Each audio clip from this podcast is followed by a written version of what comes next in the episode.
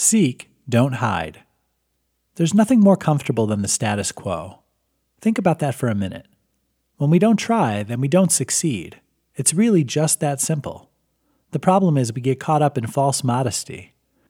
We get so we put ourselves down, especially around the people who maybe won't understand the big picture goals as well as we do. We downplay our accomplishments and what we're setting out to do. Perhaps this was drummed into us as children when we're taught not to brag. Sadly, this attitude doesn't serve us, nor does it help with the naysayers. The reality is, we need to seek our goals with drive and determination. When you drop the doubting attitudes, the facade you put on when you're around others, and accept that you not only deserve to do what you are, but that you can succeed at it, then the magic begins to happen. Here is success. Don't hide from it.